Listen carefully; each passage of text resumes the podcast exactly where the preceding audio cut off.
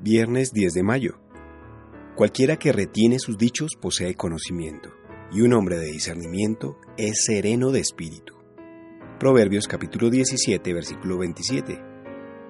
Tal vez seas un adolescente criado en un hogar cristiano que piensa que sus padres no lo entienden o que son muy restrictivos.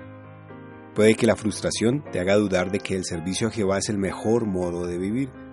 Pero si dejas la verdad, pronto te darás cuenta de que nadie le importas como a tus padres y a los hermanos de la congregación. La disciplina de los padres es necesaria. Si nunca te corrigieran, ¿no te preguntarías si de verdad se preocupan por ti?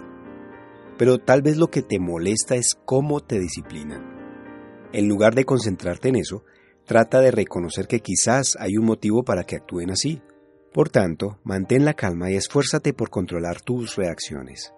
Ponte el objetivo de ser una persona madura, capaz de aceptar los consejos con tranquilidad y beneficiarte de ellos sin preocuparte demasiado por cómo te los dieron.